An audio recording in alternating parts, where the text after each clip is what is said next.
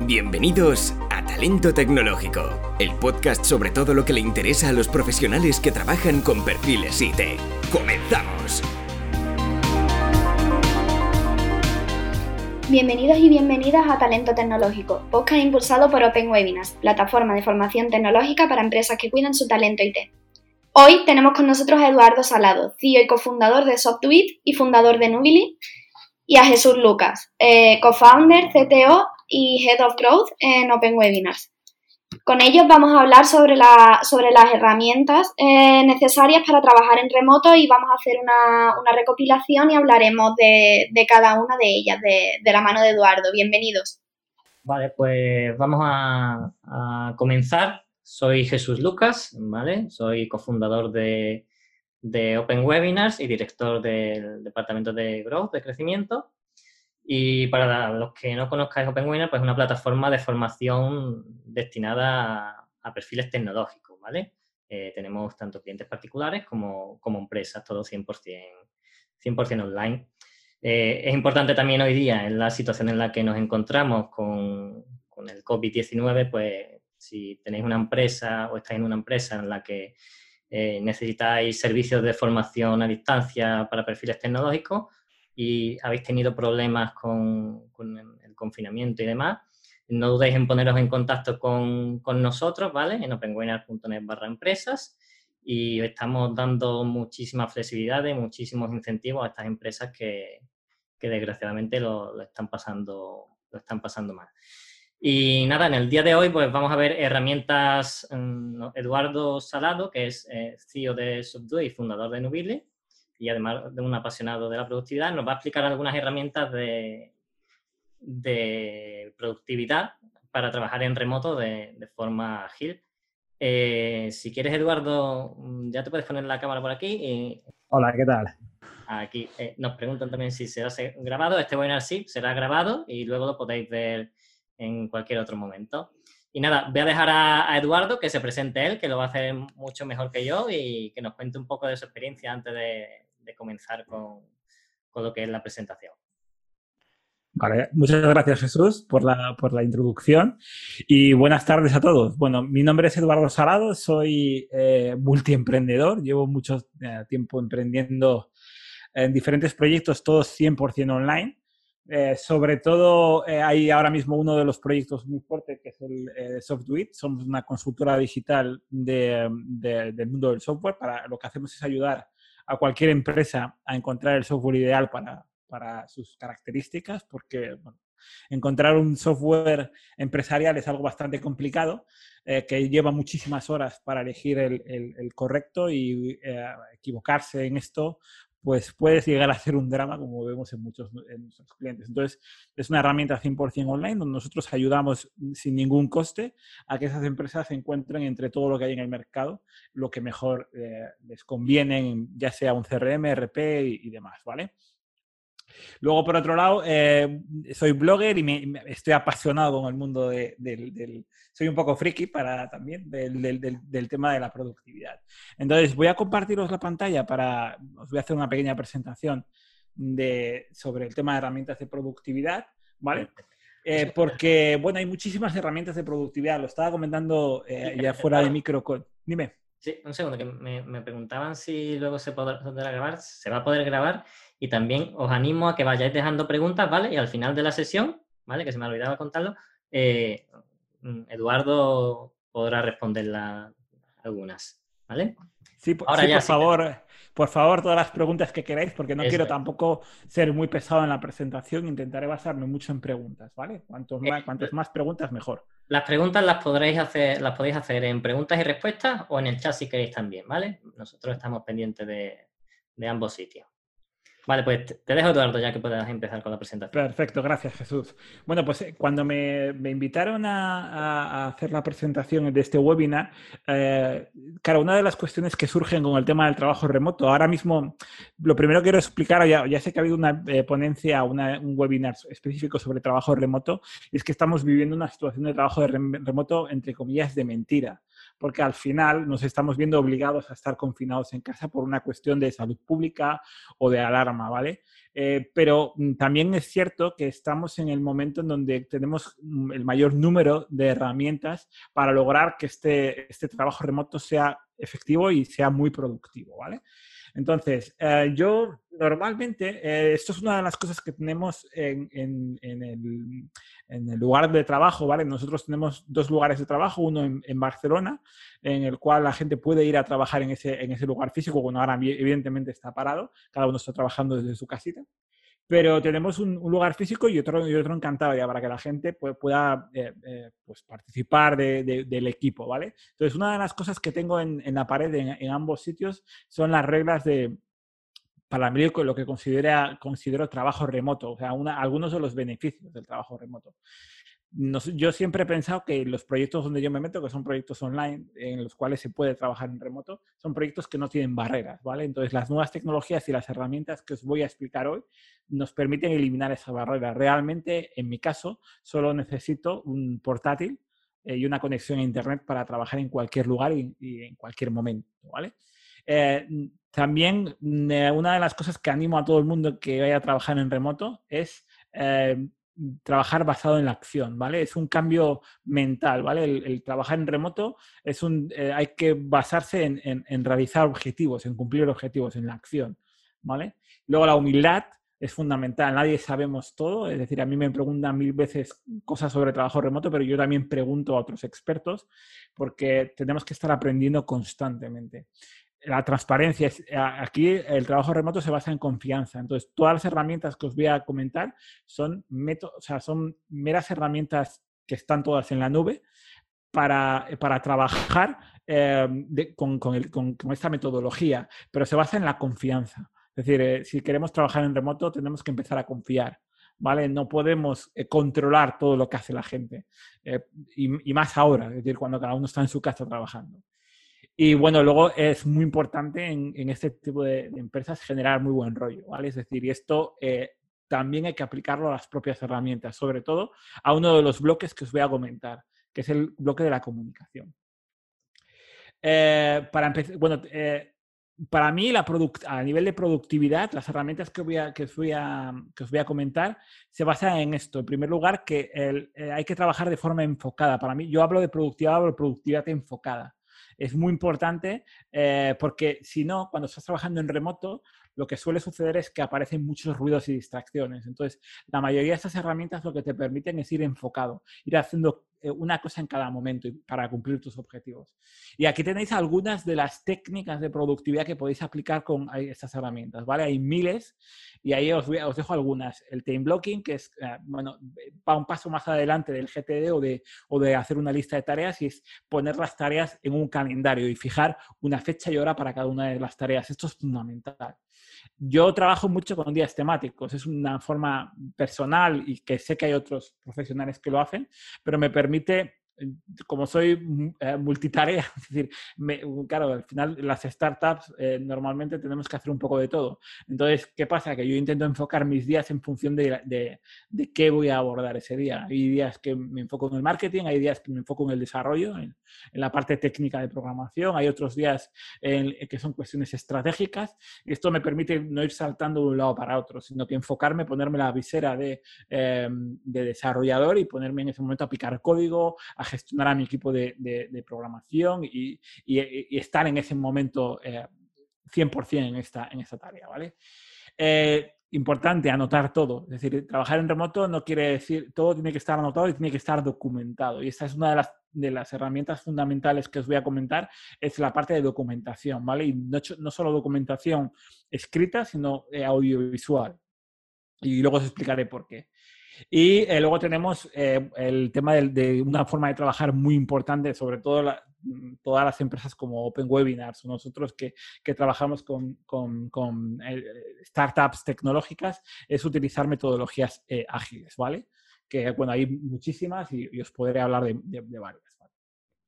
Nos preguntaban por aquí, Eduardo, si cuando te, refieres a trabajar, te refieres también a mm, trabajar en, en equipo. Sí, efectivamente. Es decir, al final eh, nosotros somos un equipo de 16 personas actualmente, pero em, es muy importante, todas estas herramientas se pueden trabajar en equipo y de forma productiva. Hay, hay, mucha, diferencia en cómo trabajar eh, en remoto siendo una persona cómo trabajar eh, formando parte del equipo. Y es donde voy a ir ahora en la, en la, presentación. Las herramientas de las que voy a hablar, que están divididas en tres bloques, normalmente lo que hacen es permitir trabajar en equipo, evidentemente. ¿Vale? Entonces, luego también eh, os adelanto algo, estamos en el mejor momento para hacer esto. ¿Por qué? Porque ya despegó el cloud computing. Ahora la gran, eh, a nivel de herramientas o de software, lo más importante para empezar a trabajar en remoto es que todo esté en la nube. Es decir, no podemos empezar, no podemos eh, instalar aplicaciones localmente, porque esto ya los que lo hacen deberían empezar a cambiar la dinámica. Eh, hoy en día ya tenemos una nube confiable. Si el, proveedor de, de servicios o el, o el, fabricante de software es suficientemente bueno, es, es una solución ideal, porque te permite acceder en cualquier lugar a cualquier parte, a, toda la información y trabajar de forma efectiva, ¿vale? Entonces, eh, yo eh, la, divido, el primer bloque son las herramientas productivas mm, de gestión de tareas y proyectos, ¿vale? Esto es es, una base, es decir, a partir de aquí luego se, se, se, desglosan todas las demás herramientas, ¿vale? Pero primero tenemos que saber, todo el equipo tiene que saber qué es lo que tiene que hacer en cada momento. Tenemos que gestionar nuestra empresa como un proyecto, como varios proyectos. Entonces, para eso, yo os voy a dividir en varios tipos de herramientas. La primera son herramientas que están pensadas como un todo en uno a nivel de, de trabajo en remoto productivo, ¿vale? Como ahí os nombro tres de las más populares, ¿vale? Hay cientos. Hoy en día hay cientos. Yo os voy a poner ejemplos y os voy a enseñar cómo, cómo manejar y cómo funcionan por dentro muchas de ellas, ¿vale? Pero no todas, porque entonces estaríamos aquí eh, cuatro días mm, en, continuo hablando de herramientas. Pero en todo el mundo, las más populares son Basecamp, eh, Asana y Teamwork ¿Por qué? ¿Por qué son todo en uno? Porque tienen un poco de todo. Tienen herramientas de productividad para gestionar proyectos y tareas, tienen herramientas de comunicación internas, normalmente basadas en chats grupales, pero también en muchos casos con herramientas de comunicación vía eh, audio, vídeo, videoconferencia y demás. Eh, y luego tienen la, pata también de la documentación, de que puedes documentar tus tareas y proyectos, que es vital para poder trabajar en equipo. No tenemos al, al, compañero al lado, no podemos anotar las cosas en una libreta, o por lo menos si lo anotamos en una libreta tiene que ser solo para nosotros, pero luego tenemos que poner en común con el equipo y para eso necesitamos un lugar para hacerlo de forma ordenada. Entonces, esas tres herramientas tienen un poco de todo, ¿vale? Entonces, eh, son, son alternativas muy buenas y luego podemos ir bajando y hablando de cada uno de los tipos de proyectos. Por ejemplo, para proyectos y productividad, ahí os pongo algunas. Os voy a enseñar eh, cuatro o cinco de estas herramientas, ¿vale? Eh, la primera de ellas eh, es Trello. Vale, Trello no deja de ser una especie de Kanban, ¿vale? Una, las ventajas a nivel productivo de trabajar con Trello eh, es su versatilidad. Es una herramienta tremendamente versátil. Al final, no deja de ser una, una, serie de tableros que pueden ser uno o varios. De hecho, en mi Trello hay tableros de todo tipo, de, incluso por, eh, por, por, empresa. Yo gestiono varias empresas, tengo varias iniciativas empresariales. Entonces, cada una de ellas tiene sus tableros con parte del equipo, con todo el equipo, ¿vale? Entonces, os estoy poniendo eh, eh, ejemplos para que veáis cómo funciona luego el tablero. El tablero se divide en columnas. Entonces, al final tú puedes ir abriendo tantas columnas como quieras, sin pasarte, eh, y, dentro de las columnas vas, metiendo tarjetas, que serían algo así como las tareas. ¿Cuál es la ventaja de esto? Que eh, estructuralmente es tan versátil que te permite hacer lo que tú quieras. Es decir, no te, no te cohibe hacer un, proceso de trabajo determinado, sino que tú te adaptas la herramienta a tu metodología de trabajo dentro de la empresa. Lo cual es una ventaja, pero también es una desventaja. Al ser tan versátil, se puede convertir en una herramienta totalmente improductiva. Por eso, lo importante aquí es eh, definir una metodología de trabajo con Trello. Es muy importante. Yo tengo que explicar a todo el equipo cómo funciona el Trello dentro de la empresa. Es decir, cómo, cuál es la estructura que tienen que tener las columnas y qué tengo que meter en cada una de las tareas, ¿vale? De hecho, nosotros siempre lo que hacemos es cuando trabajamos con Trello, nosotros trabajamos con varias herramientas y hemos pasado por todas. Pero cuando trabajamos en Trello, lo que hacíamos era documentar muy bien la tarea. Tienes que explicar muy bien. Eh, normalmente, al igual que sucede con la comunicación en trabajo remoto, la herramienta fundamental es la comunicación escrita. Yo tengo que escribir todo, entonces tengo que saber escribir y explicarlo muy bien.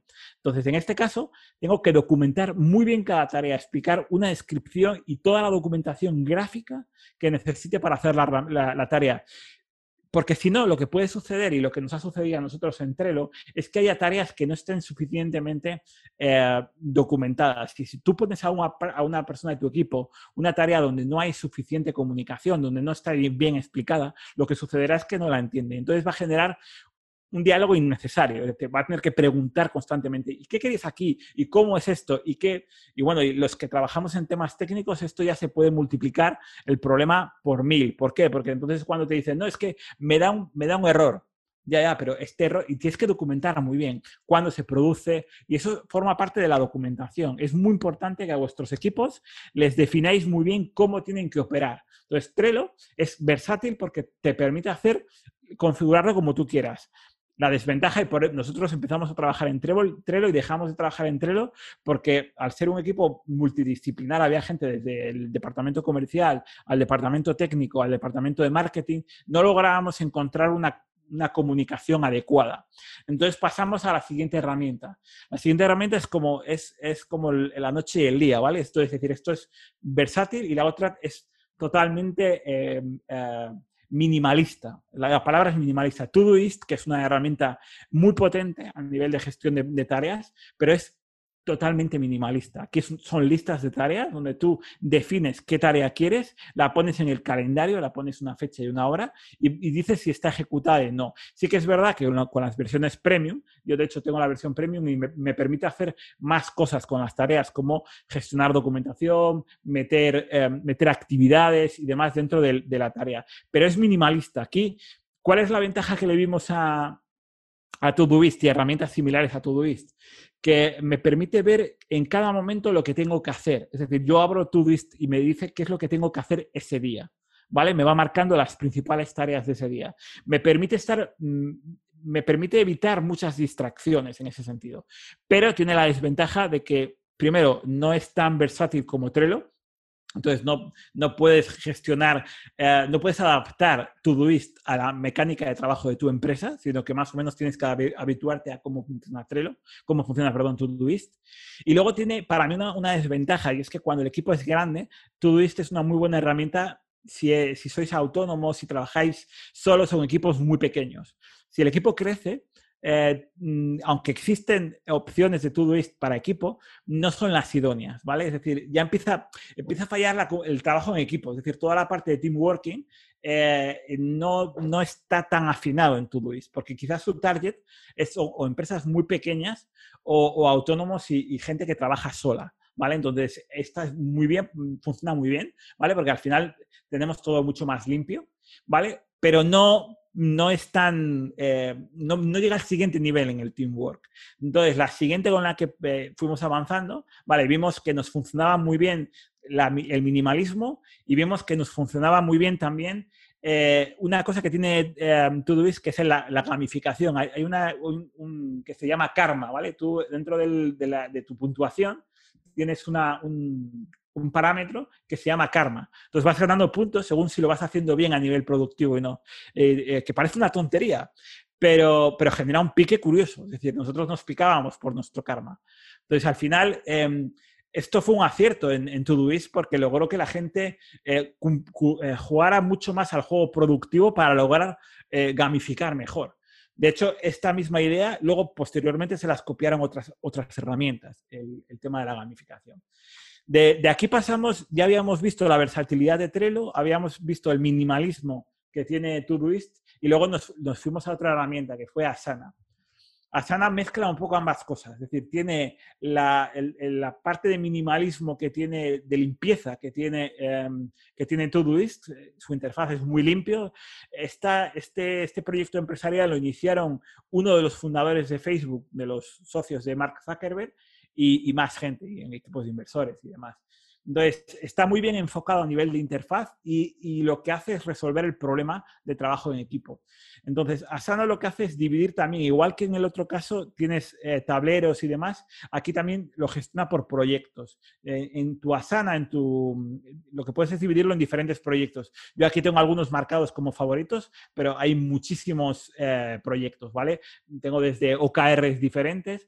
Entonces, cada uno de los, de los proyectos puedes configurarle de varias formas. Puedes configurarle como si fuera un Kanban y por lo tanto eh, tener esa estructura de columnas que veis aquí, ¿vale? Es decir, que tú puedas ver pues cada una de las, de las tareas en qué fase está ¿vale? Es decir, si tenemos, eh, yo por ejemplo, eh, muchos de los, de los OKRs les, les marco por eh, tipología, ¿vale?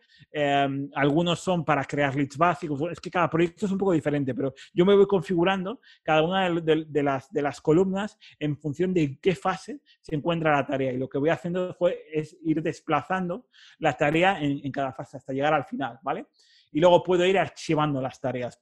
Es muy importante, tanto en Trello como en esta herramienta, mantener una cierta limpieza, porque si no, al final, con el paso del tiempo, se puede convertir en una verdadera locura, porque si abres, si todo el equipo abre tareas, al final lo único que ves es eh, una parrilla llena de tarjetas por todos los lados. Entonces es muy importante mantenerlo bien. Y cuando la, la, tarea ya se ha cerrado, archivarla, que puedes archivarla. Y desaparece. Aquí tienes un lugar para ver las tareas archivadas, pero no hace falta que las tengas en una columna como de tareas completadas no es necesario, las puedes archivar y va a ir mucho más ligero todo, ¿vale?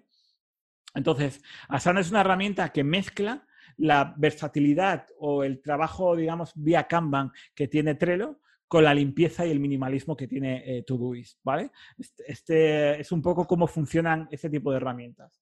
Vale, aquí también, aparte de, estas herramientas, eh, os comento eh, algunas otras, ¿vale? Microsoft Team, por ejemplo, eh, Microsoft, que es uno, de los grandes gigantes del software, todo el mundo ya lo conocerá, lo conoce, eh, tiene su propia herramienta. De hecho, Microsoft Team proviene de la compra de Microsoft de una herramienta que se llama Wunderlist, ¿vale?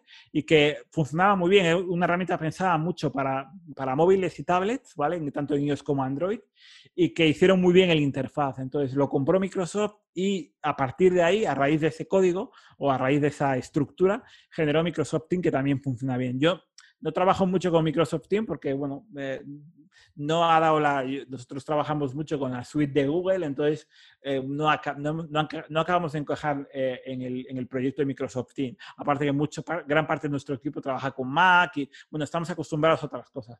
Pero, bueno, conozco la Microsoft Teams y funciona bastante bien. ¿Qué otras herramientas pueden serviros para gestionar tareas al igual que esta? Pues tenéis varias que también podrían valeros, ¿vale? Una de ellas se llama Airtable. Si no conocéis Airtable, Airtable es como una evolución del Excel. Una de las, cuando yo me he encontrado con muchas empresas que me preguntan sobre estos temas y que intento entrar en su empresa para ver cómo lo están haciendo, y lo que hacen es gestionarlo mediante Excel. Cogen, abren una hoja de cálculo y empiezan a gestionar todas las tareas y demás. El Excel no está pensado para esto. Es decir, eh, es una herramienta muy versátil, una hoja de cálculo, te permite hacer prácticamente todo y entonces todo el mundo lo utiliza como si fuera una base de datos y, empieza a hacer Excel, macro Excel con un montón de información. Pero a nivel productivo no está pensado para hacer esto. Entonces, eh, Airtable es una evolución, digamos, del concepto de hoja de cálculo que lo que hace es mezclar hoja de cálculo y base de datos. Entonces, te permite configurar algo muy parecido a, niveles, a nivel práctico, como si fuera un, Excel, pero que mm, darle, dotarle de mucha, eh, de mucha productividad, ¿vale? Nosotros, por ejemplo, lo utilizamos durante mucho tiempo no solamente para, para gestionar tareas, sino también para gestionar nuestra agenda de contenidos, ¿vale? Toda la parte de, definir qué contenidos íbamos a publicar, en qué estado estaban y demás. En lugar de hacerlo en un Excel, pasamos a hacerlo en Airtable y funciona realmente bien, ¿vale? Entonces, en Airtable lo que tú ves es prácticamente como si fuera en Excel, pero está como vitaminado. Tú puedes hacer que cada campo tenga un funcionamiento diferente, que sea un campo tipo estado, algunos que sean campos numéricos, otros que sean campos de selección y puedas seleccionar. Entonces, prácticamente lo que te permite es hacer a medida una base de datos que tiene toda la ventaja de trabajar como, con, columnas como si fuese un Excel. De hecho, te permite hacer prácticamente de todo, como coger y ir seleccionando columnas, copiarlas, pegarlas en cualquier otro lado, moverlas como si fuera un Excel. Es decir, es tan versátil como esto. Eh, pero que luego tú puedas definir tus reglas del juego. Entonces, decir cada columna eh, qué tipo de columna es, si es un selector, si es una selección múltiple, si es un checkbox de sí o no, y, lo que es, al final te queda un resultado mucho más productivo que un Excel, ¿vale? Con la misma idea, pero te queda un resultado mucho más productivo. Airtable tiene también capa gratuita que incluye un montón de cosas y luego una capa de pago para ya cuando quieres eh, tablas de miles y miles de columnas con un montón de opciones, ¿vale? Entonces sí que hay una capa, de, pero la capa gratuita para la base os sirve prácticamente a cualquier empresa que estéis pensando en, utilizar algo de este estilo. ¿Qué ventajas tiene además esto? Eh, Airtable está, tiene una API que o bien puedes, si tienes un equipo de programación, la puede conectar con cualquier cosa, pero por otro lado también está integrado con Zapier el que no, para los que no conozcan Zapier o herramientas similares, son como una, forma de integrar y automatizaciones, ¿vale? Es decir, poder coger que cuando suceda algo aquí en, en, Airtable, lo integre con cualquier otra de las más de mil herramientas que tiene Zapier integradas, ¿vale? Entonces yo puedo hacer que cuando yo creo aquí una nueva línea, me lo copie y me, si hay un campo de correo electrónico, envío un correo electrónico a, a una persona o hago cualquier otra cosa eh, para eso nosotros utilizamos Zapier, hay varias herramientas, pero en Zapier tienes más de mil, eh, mil diferentes herramientas que puedes integrar sin necesidad de programar, ¿vale? Solamente es, como, es muy sencillo, simplemente tienes que ir poniendo qué etapas quieres eh, y, puedes enlazar acciones con triggers con, con, con, y es muy visual, ¿no? no tienes que ser técnico para hacerlo. Vale, esa sería Asana. ¿Qué más alternativas tenéis? Tenéis, para los que no quieran utilizar este tipo de herramientas más de tareas y demás, también tenéis esto de aquí que es eh, Notion. de estas hay varias. Notion y Coda son las más populares, ¿vale? Notion es una herramienta que también te da la versatilidad que tiene Trello, pero más basado en, documentos que son flexibles, ¿vale? Entonces yo eh, lo que hago es crear como una serie de documentos y esos documentos se los puedes compartir con quien quieres y los documentos pueden, se pueden crear de forma eh, colaborativa con parte del equipo. entonces yo voy definiendo dentro de ese documento qué elementos quiero meter. Es como una gran base de datos, es como un Word pero súper vitaminado, donde tú puedes meter aquí ah, desde ir añadiendo eh, nuevos bloques que sean eh, mm, pues una, cabecera hasta que sea un, sistema de tareas, de checkbox de, tareas, un timeline, una lista. Tienes miles y miles de opciones, ¿vale? Donde tú puedes componer prácticamente tus documentos dentro de Notion eh, que sean corporativos, incluso muchas veces puede ser una tabla y que la tabla dependa de otros documentos, ¿vale? Entonces todo eso te permite hacerlo Notion. Bueno, tanto Notion como Coda, que son dos alternativas que tienen básicamente la, las mismas prestaciones o prestaciones muy paralelas, ¿vale? Entonces, esta es muy versátil, ¿vale? Entonces, te permite generar documentos, compartirlos, hacerlos de forma colaborativa y, funciona bastante bien. Nosotros, esta sí la utilizamos, a día de hoy la utilizamos para muchas cosas dentro del equipo, ¿vale? Eh, sobre todo en el apartado de, documentación, otro, otro, otro de los tipos de herramientas que son las de documentación. Una de las que utilizamos es esta, Notion. Nos permite gestionar un montón de información de forma muy organizada y, que, y a la cual puede acceder prácticamente todo el equipo. ¿Vale? Eh, vale, creo que a nivel de, tareas, eh, luego de las preguntas, si hay más preguntas, os, puedo. dime. Eh, ¿Prefieres que te haga las preguntas al final o te las voy preguntando por secciones? Como ya hay algunas preguntas sobre alguna de las herramientas que acabas de explicar. Vale, pues si quieres yo para terminar este apartado de, proyectos, luego tenéis una alternativa que es lo que, lo, que os pongo aquí abajo, es que ya luego, si sois muy frikis, como me pasa a mí, que yo soy muy friki, que me gusta y soy desarrollador, entonces lo que acabas haciendo es decir, ves todas las herramientas y lo que haces es montar tu propia herramienta pero ya para eso tenéis que tener un nivel ya de, ser, de, ser casi obsesivo. Entonces ya vais a ese nivel, ¿no? Entonces nosotros nos hemos montado una herramienta para hacer todo esto y hemos ido sacando lo mejor de cada cosa y hemos creado nuestro propio sistema de gestión de proyectos, ¿vale? Que os podría enseñar, bueno, de hecho aquí lo veis un poco cómo funciona dentro de nuestro, de nuestro sistema, pero tienes desde, bueno, aquí en el cuadro de mandos vais a ver que dentro de todo el equipo vemos en cada momento qué es lo que está haciendo el resto de gente, ¿vale? Cuántas tareas tiene que abierto cada parte del equipo, eh, qué tiempo están destinando a, estas tareas, eh, los registros de tiempo que están destinando. Nosotros también trabajamos con Agile, con sprints o, ciclos, entonces podemos ver cada uno de los sprints que tenemos abierto por personas, ¿vale? Y, decir, vale, pues quiero este sprint de, potencial el trabajo en remoto. Y aquí puedes ir viendo todas las tareas que hay, pendientes, eh, cuál es el estado de, cada tarea, prácticamente todo, ¿vale? Eh, e incluso puedes ir a, la, propia bandeja de productividad, donde ves todas las tareas que tienes hoy, que tienes... Es decir, todo esto luego lo puedes evolucionar como quieres. Tenemos herramientas estándar, que ya os he dicho un montón de ellas y ahora, ahora Jesús me irá haciendo preguntas, pero luego si no, podéis montar vuestra propia herramienta. Lo importante es la metodología, ¿vale? Y la metodología se basa en documentar muy bien todo, explicarlo muy bien a nivel de comunicación escrita, que es fundamental, y, ser muy organizado, enfocarse en que cada, en cada momento voy a hacer una tarea, ¿vale? Si no, el trabajo remoto se, acaba de se puede acabar convirtiendo en una pesadilla, ¿vale? Sí, Jesús, dime qué, qué, preguntas hay por ahí. Sí, pues mira, me preguntaban por aquí que si había algún requerimiento para usar Trello. No, mira, Trello, Trello es una herramienta que eh, se montó hace tiempo por unos emprendedores y luego lo, compraron. Es decir, Trello forma parte de, mm, de, una, de una, gran corporación que eh, está especializada en en proyectos de base tecnológica, ¿vale? Es decir, eh, no sé si conocéis Gira. Gira es una plataforma de productividad y de gestión de, mm, incidencias de programación y ese tipo de cosas. Pues eh, Gira forma parte de una empresa que se llama Atlassian y Atlassian compró Trello. Pero Trello tiene, eh, Trello es 100% gratuito. Es decir, tienes la opción de contratar, o sea, de, de probar Trello de forma gratuita y existen algunas limitaciones. Sí que tienen algún add-on que puedes comprar, pero son cuestiones muy puntuales. Mm, la operativa de Trello es gratuita. Y en principio eh, llevan ya después de la compra, llevan varios años y no ha cambiado nada. Sigue siendo totalmente gratuita. Entonces, los requisitos, nada, es eh, tienes, puedes acceder desde, desde, cualquier navegador, no hace falta ni siquiera instalar nada, pero sí que existe aplicación tanto en Windows como en Mac, si no me equivoco, eh, para que puedas tener incluso instalado la aplicación y al final no deja de ser una capa de lo que hay en la web, no cambia la interfaz. También tienes, eh, Trello también tiene versiones para todos los dispositivos móviles, para todas las plataformas móviles, tanto en iOS como en Android existe aplicación, tanto si es móvil como si es tablet y eh, prácticamente desde cualquier lado puedes acceder. Los requisitos es tener navegador y, empezar a configurarse y a, crear Trello nada más. Perfecto.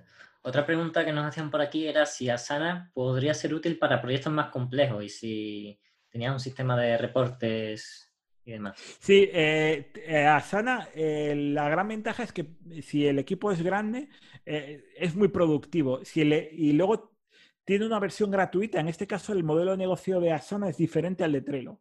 Asana ya es una herramienta propia, es decir, la empresa es Asana. Entonces, tiene un modelo de monetización que tiene una versión gratuita que lo limita, creo que son 12 o 13 personas dentro de la versión gratuita, puede haber, es decir, un máximo de 12 o 13 usuarios dentro del equipo. Y luego hay ciertas cosas de Asana que están capadas en la versión eh, gratuita y que quizás sea lo que está buscando esa persona, sobre todo a nivel de reporting, ¿vale? El reporting que tiene Asana en la versión gratuita es muy, muy simple y no es muy avanzado. Pero, sin embargo, la versión de pago te, permite hacer muchas más cosas. Eh, temas de, portfolios, por ejemplo, de eh, poder hacer todo el sistema Gantt de cómo se mezclan unas tareas con otras, em, eh, gestionar los recursos y demás, son versiones de pago, la gestión de, recursos. Entonces, lo que pasa es que el pricing no, no, sé exactamente cómo funciona, pero la versión de pago tiene muchas herramientas más avanzadas para hacer reporting y sobre todo gestión de recursos que suele ser muy útil en, las empresas para ver si no hay una línea del proyecto que no está sobrecargada, ¿vale? Entonces, todo eso se puede, que es lo que veis en este vídeo que, hay en pantalla, eh, se puede gestionar con Asana, pero una versión de pago. Pero sí, tiene miles de opciones Asana. Es probablemente el... Eh, tanto Asana como Basecamp son las dos herramientas más avanzadas en esto, para mí, de, lo que hay ahora mismo en, en el mercado. Perfecto. Te hago las dos últimas preguntas y continuamos porque si no, no paramos. Eh, nos decía por aquí Almudena si hay alguna manera de formular, de formular en Airtable. De sí, igual que en Excel, existen fórmulas exactamente igual.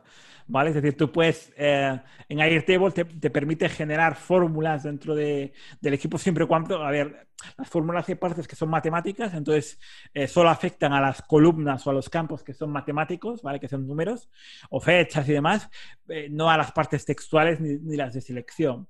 Pero sí que existe la, opción de formular, ¿vale? De, generar fórmulas. de todos modos, Airtable no es un Excel, es decir, si lo que va a hacer es generar un Excel al, estilo de una hoja de cálculo, eh, tanto Excel como, como Google Sheet le va, a funcionar mejor. ¿Vale? Porque el, motor de cálculo que tiene, que tiene Excel especialmente, pero también Google Sheet, es muy potente. Puedes hacer em, verdaderos virguerías a nivel de cálculo.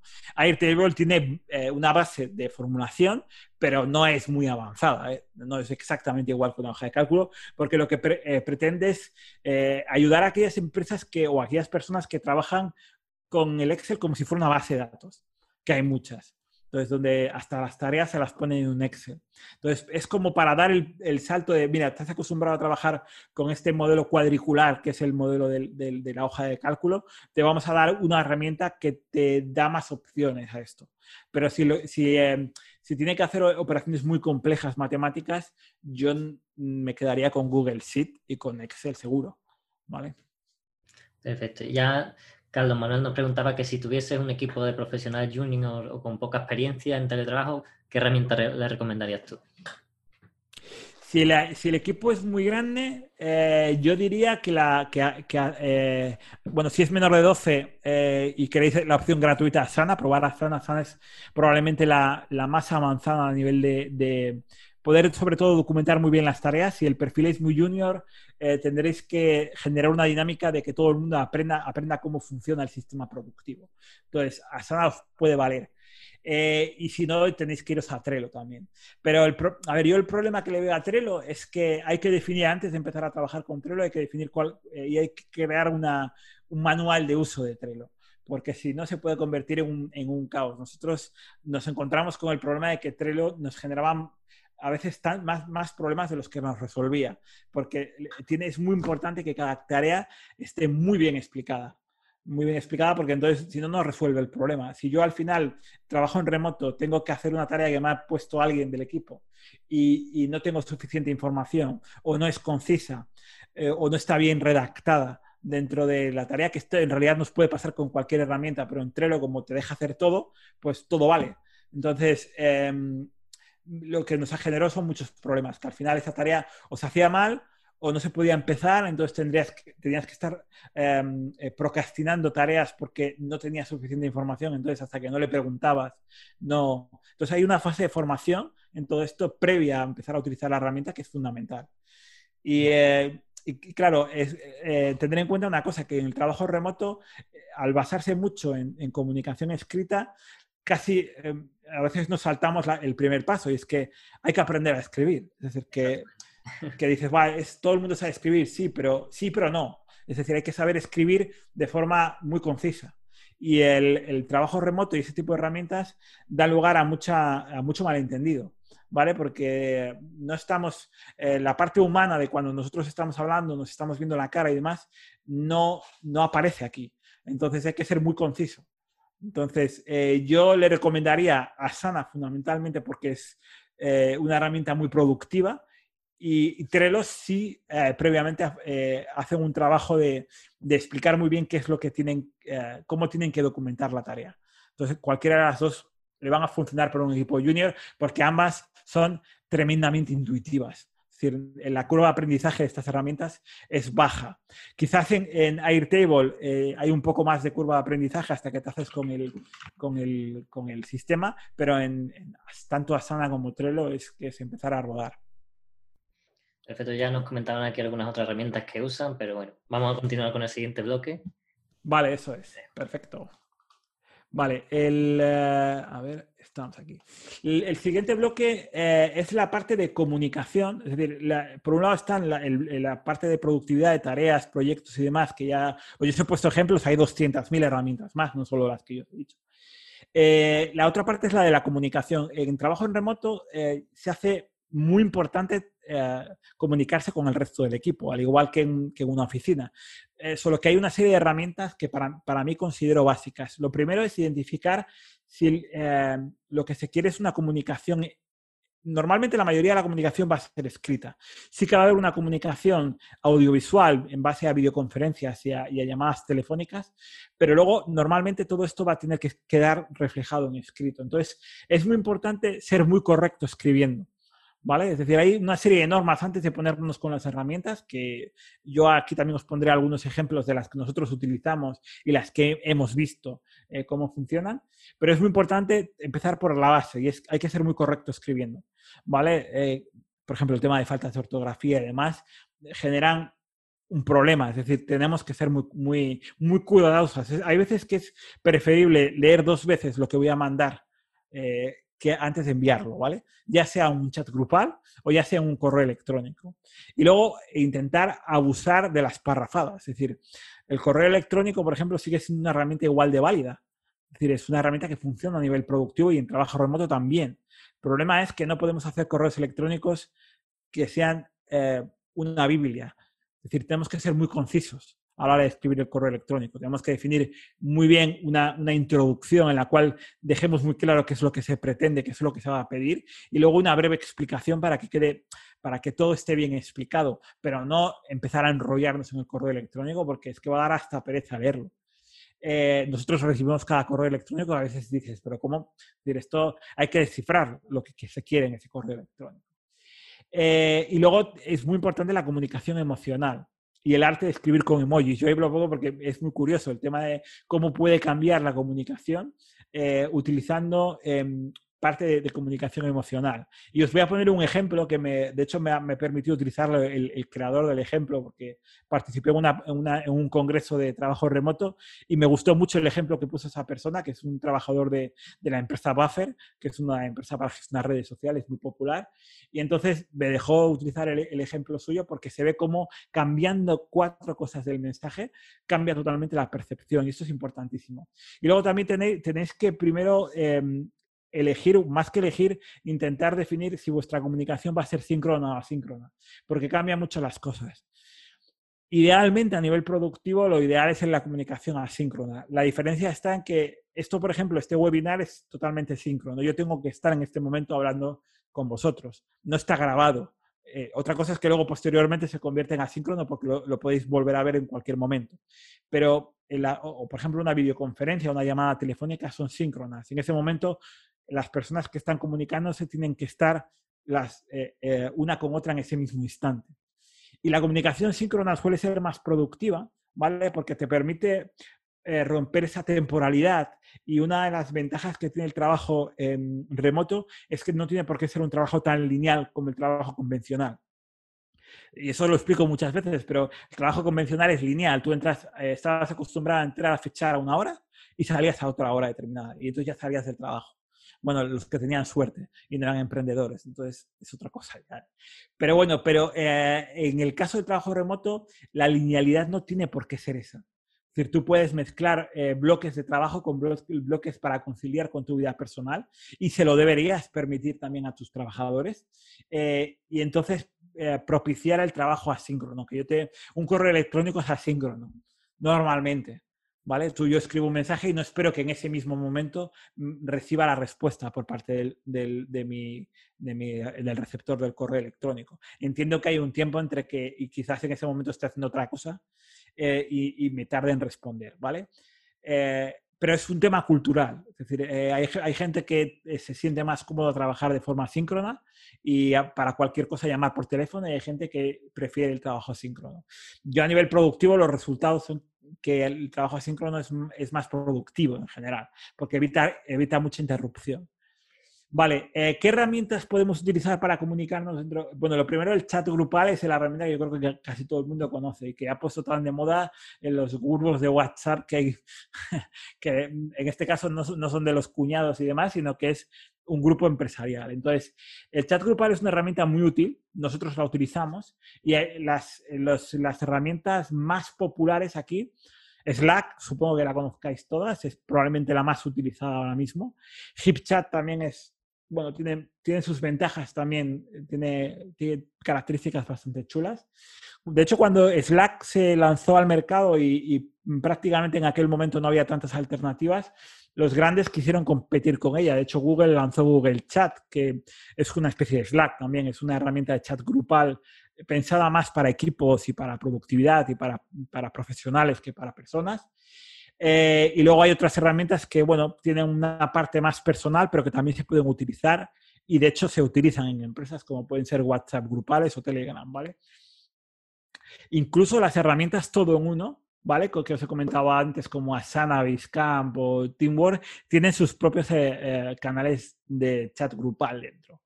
Lo cual tiene la ventaja de que todo lo tenéis integrado. Desde una zona, cada tarea puedes abrir un hilo de conversación en un chat ¿vale? Es decir, bueno, de hecho aquí lo tengo abierto de la zona, pero cualquiera de las tareas, eh, mm, si la veo, puedo generar un, chat de comunicación. Esto es un, al final no deja de ser un hilo de comunicación.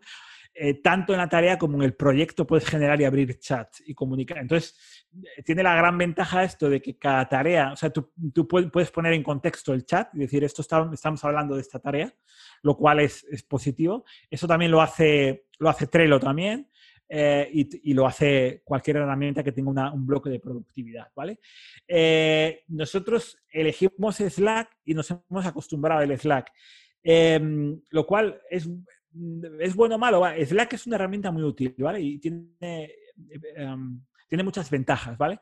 Pero hay que saber comunicarse por Slack, ¿eh? porque no es tan intuitivo. O sea, sobre todo el definir muy bien las reglas y que no se convierta en un caos Slack porque esto es como el WhatsApp de familiar, ¿no? Que al final acaba siendo como, joder, eh, dejan de enviarme mensajes.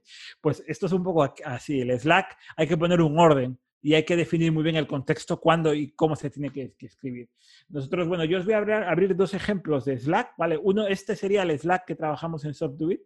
A estas horas no hay mucha gente trabajando porque nosotros tenemos nuestros ritmos y demás, pero sí que veo que mi socio Luis está ahí, que está todo el día metido ahí. Metido. Pero, pero al final, eh, nosotros lo que hacemos es crear canales eh, temáticos, digamos, y luego puedes enviar mensajes directos a la persona, iniciar un chat con cualquiera de las personas del equipo. Pero el, canal directo, tenemos un equipo donde participa todo el mundo, eh, todas las personas del equipo están metidas aquí dentro de... Entonces, suelen ser mensajes más como em, o bien algo que tiene que hacer todo el equipo, mira, tenemos esta reunión de trabajo de equipo, es importante que estéis todos conectados, prepararla bien antes y, y, eh, mensajes de ese tipo, incluso motivacionales. Nosotros por la mañana siempre damos la bienvenida con un mensaje en donde explicamos lo bueno que ha tenido el día anterior, qué hitos hemos cumplido y todo eso lo dejamos en Slack porque es una herramienta de comunicación, no nos estamos viendo las caras, entonces es una forma de, que todo el mundo vea que estamos aquí tirando del carro, ¿no? Entonces, eh, por, para eso a nosotros nos, nos, funciona muy bien este tipo de chats grupales. Y luego hay algunos que son como más pues, de marketing digital, de marketing de contenidos, de SEO, de, de tema... Eh, de hecho, yo tengo aquí algunos, pero tenemos otros 20 más de temas comerciales donde yo ni entro. Es decir, nuestro equipo comercial tiene sus propios chats grupales que ni me han invitado y casi mejor que ni me inviten. Es decir, que cada uno tiene su, su película aquí, ¿no? Eh, y luego esto puede ser, en nuestro equipo ya os he dicho que somos em, un equipo de 14 personas, pero esto se puede hacer muy grande. Seguro que hay empresas que son cientos de empleados, ¿vale? Yo participo en Slacks que son mucho más multitudinarios. Este es el ejemplo de Sin Oficina, que es una comunidad de trabajadores en remoto, eh, trabajadores que, no tienen, que no tienen oficinas físicas, pero que están montando proyectos y startups muy chulas. Entonces, Bosco Soler, que es el creador de esto, tiene un canal de Slack donde nos comunicamos y hay que y entonces, claro, en este caso estamos hablando de 300 personas o más que estamos constantemente escribiendo aquí. Entonces hay que tener, aquí el tema es la rutina y el orden. Entonces esto lo tiene clasificado también mm, eh, mucho en grupos, ¿vale? En grupos de, eh, pues el evento, hubo un evento físico eh, o en grupos muy localizados de mm, em, geolocalizados de Barcelona y demás, grupos temáticos que hablan de un tema u otro, porque si no, juntar a todo el mundo en una, en una misma sala de chat no es efectivo, no funciona. ¿Vale? Porque va, va, a convertirse como en el chat familiar, que cada uno va a su bola y aquí no, no, llegamos a. No, no, se habla, es decir, cada uno eh, publica lo que quiere. Entonces aquí es muy importante definir muy bien de qué se habla en cada, en cada chat. ¿Vale? Y, y luego también para mí estas herramientas de comunicación, eh, en mi caso, son herramientas asíncronas. No tienes por qué estar aquí 24 horas del día metido y responder en el momento a la gente. Este, para eso ya hay otras herramientas, ¿vale? Para eso ya está el, teléfono, que, funciona igual de bien que, es decir, no por tener Slack, tenemos que, que la llamada telefónica funcione igual de bien, ¿eh? Y, o la videoconferencia, que también está muy bien, ¿vale? Pues estos son ya son más síncronas. Aquí nosotros lo utilizamos como herramienta, aquí en realidad este es un, grupo multitemático, pero normalmente nos apoyamos unos a otros en, diferentes iniciativas. Pues esto también se puede llevar al marco de la empresa y, la propia empresa generar un, chat grupal de este tipo. Vale, esto, eh, nosotros utilizamos estas, os he puesto ejemplos de otras que, que, que hemos visto cómo funcionan, pero nos hemos declinado al final, hemos, hemos decidido eh, por utilizar Slack, ¿vale? ¿Qué otra herramienta de comunicación es fundamental? La videoconferencia, ¿vale? La videoconferencia tanto tú a tú como la, como la grupal, ¿vale? como la que hay varios. Eh, hoy en día, de hecho, con el confinamiento eh, se ha puesto muy de moda Zoom, ¿vale? Que es la herramienta, de hecho, que estamos utilizando para, para hacer este webinar. Es una herramienta muy útil, a pesar de que estén atacados por temas de seguridad y demás, es, es comprensible que cuando una herramienta, el número de usuarios pasa de, de 100 a 100 millones, pues eh, la cosa se, se, complica a la hora de gestionar todo esto, pero es una herramienta bastante útil y, funciona muy bien. Nosotros, por ejemplo, para videoconferencias utilizamos una que se llama Whereby. Eh, bueno, Whereby es más o menos esto, para que lo veáis. Me, metería en Whereby para hablar, pero hablar conmigo mismo no, no, no creo que sea muy útil. Entonces, Whereby es una herramienta en la que, eh, al igual que Zoom, te permite conectarte hasta 50 personas diferentes, ¿vale? Eh, y funciona muy bien y no necesitas instalar nada. Todo funciona eh, con un protocolo de, eh, técnico que se llama WebRTC. Entonces, no necesitas instalar ninguna aplicación, ningún plugin ni nada por el estilo. Simplemente con cualquier navegador especialmente con, Google Chrome y con Firefox, pero eh, me consta que hay otros navegadores donde funciona. Nosotros trabajamos con Chrome, pero bueno, eh, hay varios navegadores donde esto funciona bastante bien. Y entonces en este te permite generar diferentes salas de conferencia eh, y, agrupar a la gente. O bien, nosotros una de las cosas que hacemos todos los lunes por la mañana es juntarnos todo el equipo, como veis aquí, ¿vale? Bueno, en esta de aquí no estaba todo el mundo, había gente de vacaciones, pero bueno, suele haber de 12 a 15 personas conectadas eh, en, ese momento, ¿vale? Y cumpliendo un, cierto orden, porque cuando cuanto más grande es la sala, más caótico se vuelve su gestión, eh, es muy útil porque nos vemos las caras, nos conocemos. Eh, al final es, es, es, una dinámica muy, muy útil para trabajar en remoto.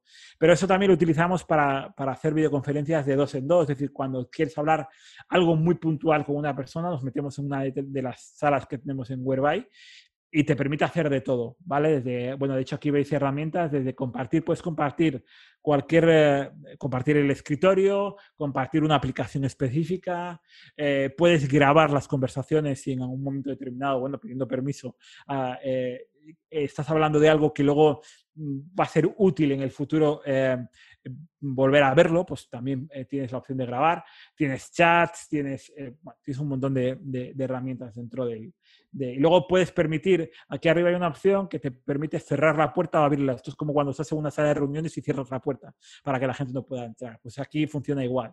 Para evitar que alguien, que un, que alguien venga de fuera a tu, a tu sala de, chat, como no necesitas loguearte, ni necesitas poner tu usuario ni contraseña, si solamente le das el enlace de la, de la videoconferencia, con eso es suficiente, ¿vale? Entonces, esto te permite eh, cerrar la puerta y que tengan que pedirte permiso para entrar, ¿vale? Entonces, eh, yo esta sala la tengo configurada para 12, tienes tres tipos de salas, unas que tienen hasta cuatro asistentes, unas que tienen hasta 12 asistentes y otras que son más avanzadas, que, que de hecho están en fase de pruebas. Yo no he probado hasta 50 porque no me he juntado con tanta gente nunca, pero, pero se supone que puedes hasta 50 personas conectarte así, en modo parrilla. Em, eso es en, videoconferencia. Eh, luego también tenéis la herramienta de Microsoft que es Skype, además de Zoom, tenéis eh, GoToMeeting y bueno, eh, parecerá una tontería, pero Facebook tiene Messenger y Messenger funciona técnicamente bastante bien. Otra cosa luego es el tema de la confidencialidad o no, pero como herramienta, técnicamente la, la, conexión y cómo funciona el vídeo y demás es muy fluido. ¿Vale? De hecho, nosotros, antes del confinamiento, eh, tenemos dos oficinas dos, sedes, digamos, una en Barcelona, donde está gran parte del equipo, en Cataluña, y otra en, Cantabria, donde tenemos la parte, digamos, de desarrollo y, de marketing de, contenidos. Entonces, las videoconferencias entre Barcelona y, y, y Cantabria eran un drama porque no sé por qué, técnicamente teníamos muchos problemas siempre. Se escuchaba mal el audio, no lográbamos encontrar la cámara adecuada y, y al final se, acaba convirtiendo en, en, una pérdida de tiempo hacer videoconferencias de un lado a otro. O sea, tenían que ser más de uno a uno, pero eh, donde se vieran, nos viéramos las caras todos eran un problema. Y entonces eh, descubrimos que Facebook tiene una, una, un aparato, un, un, hardware que se llama eh, Portal y que es una, es una pasada. Y técnicamente es una pasada, porque te permite primero enchufarlo a cualquier televisión. Entonces nos compramos cada uno, desde cada sede, una, una televisión de 60 pulgadas y eh, hacíamos videoconferencia de, como si estuviéramos a la uno de otro. Y, eh, y, luego la cámara, técnicamente, el, hardware que tiene dentro es, es una virguería. De hecho, te, te, hace seguimiento, tú te vas moviendo y te vas haciendo zoom como si fuera un, casi un realizador de, de cámara de cine. De hecho, me consta que contrataron a realizadores de cine para, para, ver cómo tenía que moverse la cámara. Entonces, probamos con esto y, ya no cambiamos. Es decir, para, si queremos hacer una reunión en la que hay una parte del equipo que está físicamente trabajando en Barcelona y otra en, Cantabria, utilizamos este, esta herramienta y es, es muy, muy, muy potente. Eh, ¿Qué más? Mm, Luego hay, hay, una cosa, el, eh, antes de, bueno, en telefonía lo mismo, es decir, eh, hay muchas empresas que siguen trabajando con el teléfono, que no es una herramienta mala. El problema es, eh, ¿utilizo mi móvil o qué hago en ese sentido? Eh, tengo un equipo de comerciales que tienen que hacer llamadas te telefónicas. ¿Qué hago? Le, que utilicen su móvil, móvil de empresa, móvil personal. Eh, es un poco lío todo esto. Bueno, eh, afortunadamente la telefonía en, en, la nube hace mucho tiempo que existe. Es decir, están las centralitas virtuales que funcionan muy bien y que, que mediante VoIP te permiten hacer virguerías. Yo ahí hay 50.000 herramientas que te permiten generar extensiones, eh, eh, líneas móviles, líneas fijas, líneas 902, líneas desde cualquier comunidad y demás, y que funcionan realmente bien. Ahí podéis ir a SoftDuit y en SoftDuit hay un comparador solo de centralitas para que podáis ver cuál es la que mejor encaja en vuestro caso. Pero lo que te permite es las comunicaciones estándar habituales de, de telefonía, de llamadas telefónicas, eh, subirlas a la nube, no ser un terminal físico, no ser una tarjeta SIM de una persona con un número determinado, sino hacerlo por VoIP con una centralita virtual y poder hacer cosas desde eh, llamadas grupales, o sea, salas de conferencia de audio vía teléfono, que son también igualmente útiles, hasta, hasta eh, pasar llamadas uno a otro sin necesidad de estar en el mismo lugar. Nosotros utilizamos centralita virtual y nos pasamos llamadas a veces de Cantabria a Barcelona sin que la gente lo note. Es decir, simplemente le estamos, es como, un, como una centralita de las antiguas que había, que tú le dabas al botón y, te pasaba la, de la llamada a una a otra, pues lo mismo, pero con, un soft phone, con, un, una herramienta de software que gestiona todo esto.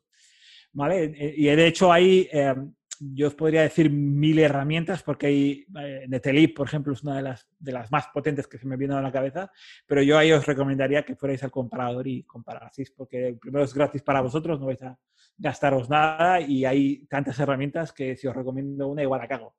No, no, no. Si quieres te paso ya la pregunta de este, vale. de este bloque. Eh... Sí, antes de, antes de la pregunta, te, una, este, es, este es el ejemplo que os dije del tema del chat. Cuando trabajamos mucho con Slack, es muy importante trabajar la parte emocional. Y este es un ejemplo que os voy a poner que es muy bueno porque se identifica muy bien esto. Esta es una persona de un equipo de desarrollo de una aplicación, de una startup de una aplicación, eh, un software SaaS, ¿vale? Y entonces recibe eh, o envía el siguiente mensaje. Hola Rosa, ¿me puedes mandar los documentos para hacer este proyecto? Tengo que terminarlo hoy. Vale, eh, tener en cuenta que aquí no se está viendo la cara de la gente, entonces esto genera un montón de, de, de suspicacias. Es decir, este está enfadado, al final, el, este tipo de comunicación vía chat eh, da lugar a este tipo de cosas. Entonces hay que cuidar mucho. Y entonces eh, aquí tenéis dos ejemplos de la misma, lo mismo, va a pedir lo mismo, pero de dos formas distintas. El primero es solamente añadiendo emojis, que dices, wow, que, bueno, pues cambian el tono, porque ponen un tono emocional. Entonces, hola Rosa, los emojis típicos, ¿me puedes mandar los documentos para hacer este proyecto? Y aparece como el por favor, ¿vale? Tengo que terminarlo hoy. Cambia totalmente, eh, poniendo tres emojis, cambia totalmente el tono. Y luego ya, si encima juegas un poco con el lenguaje, te da lugar a otra cosa, ¿vale? Hola Rosa, ¿qué tal? Perdona que te moleste. Es que tengo que terminar el, proyecto pronto y necesitaría los documentos. ¿Me los puedes enviar? Mil gracias de la primera a la última hay un salto y al final estás pidiendo lo mismo. Lo único que vas a lograr es que el, receptor funcione de una forma u otra, simplemente cambiando el, lenguaje. Pues esto en el trabajo remoto es básico, porque si no, vais, vais, a, vais a enfadaros mucho entre vosotros y nos ha pasado a nosotros. Entonces, eh, para evitar esto, cuidar mucho la comunicación. Sí, preguntas, preguntas, ¿qué preguntas? Perfecto, pues mira, eh, nos preguntaban aquí cuál era el nombre de la herramienta de Facebook para videoconferencia. Facebook eh, es Messenger. Tenéis herramienta, hasta hace poco solo había herramienta de, eh, para móviles y tablets, pero hace pocas semanas tienen la herramienta en Windows y en Mac también. ¿Vale? Es una herramienta que se puede descargar o bien de, creo que del Store de Microsoft o del Apple Store de, para Mac y se llama Messenger, a secas. Entonces, en Messenger lo único es que tienes que tener un perfil de, o creo que de WhatsApp, de Instagram, o de todo lo que es el mundo Facebook, ¿vale? Y, eh, la herramienta a nivel de conectividad, de cómo funciona el vídeo, es bastante potente. Es se ve muy fluido y tiene, está bastante bien. Luego, esta herramienta se integra muy bien con el portal, que son este hardware específico que tiene y que, también vale, va, bastante bien para trabajar en remoto. ¿vale? Le hay en dos versiones, una versión que es solo la cámara y los micrófonos y que lo adhieres a, a, cualquier pantalla que tengas, una tele o demás. Y luego hay algunas que tienen forma de tablet. ¿Vale? Que hay de varios tamaños y entonces eh, te permite, es casi como un realizador, entonces va, va siguiéndote eh, según te vayas moviendo y, funciona bastante bien. Pero la aplicación es Messenger simplemente, de, Facebook también. El hardware es portal.facebook.com, ahí Eso es, ahí en, Portal tenéis lo que tienen, eh, en principio estaba pensado más para el entorno familiar, pero me consta que trabajan mucho también el tema de empresa, porque han visto que, que el hardware que tienen es potente para esto. Eh, Facebook tiene una herramienta para, hacer como un Facebook de empresa que se llama Workplace. A mí es que no me gusta, no sé mucho de Facebook, ¿eh? entonces no me gusta a nivel personal, pues tampoco lo utilizo a nivel de empresa. Pero bueno, es un tema ya de cada uno, ¿no? Pero, pero la herramienta en sí, el portal, eh, he de reconocer que técnicamente es básicamente lo mismo que había antiguamente cuando contratabas una sala de videoconferencias y costaba miles de euros el montar todas las cámaras y, el micro y que hacer zoom y todo esto, que antes era prohibitivo, pues ahora lo mismo, pero por 100 euros. Es decir, ha cambiado totalmente el... Eh, se han comido un cero o dos ceros, ¿sabes?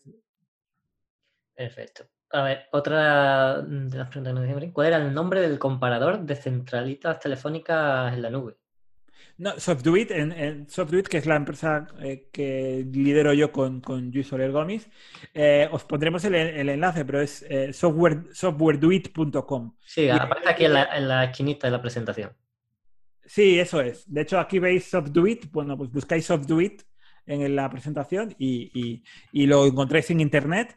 La, página web es softwareduit.es en España y ahí tenéis diferentes comparadores. Uno de ellos es el de Centralita. En el menú superior tendréis un montón de... Tenemos comparador de RP, de CRM, de, de todo. De todo lo que os podéis imaginar, pues ahí hay. Y el de Centralita tenéis eh, las 10 mejores, pero luego podéis eh, responder unas preguntas y, os podemos recomendar alguna específica, ¿vale? Porque hay más de 100 centralitas, 100, herramientas de centralita de software eh, en este momento. Entonces, eh, bueno, pues eh, depende de lo que quieras y depende de las prestaciones que quieras, te va a venir bien una u otra. Entonces, no os preocupéis que esto no tiene coste, es decir, para el que compara, aunque te hagan, hay veces que, por ejemplo, nos, nos dicen, ¿y por qué llamamos por teléfono a la gente? Porque hay veces que nos falta información, entonces nuestro equipo de consultores tienen que llamar pero no te van a cobrar nada porque llames o no llames, ¿vale? Perfecto.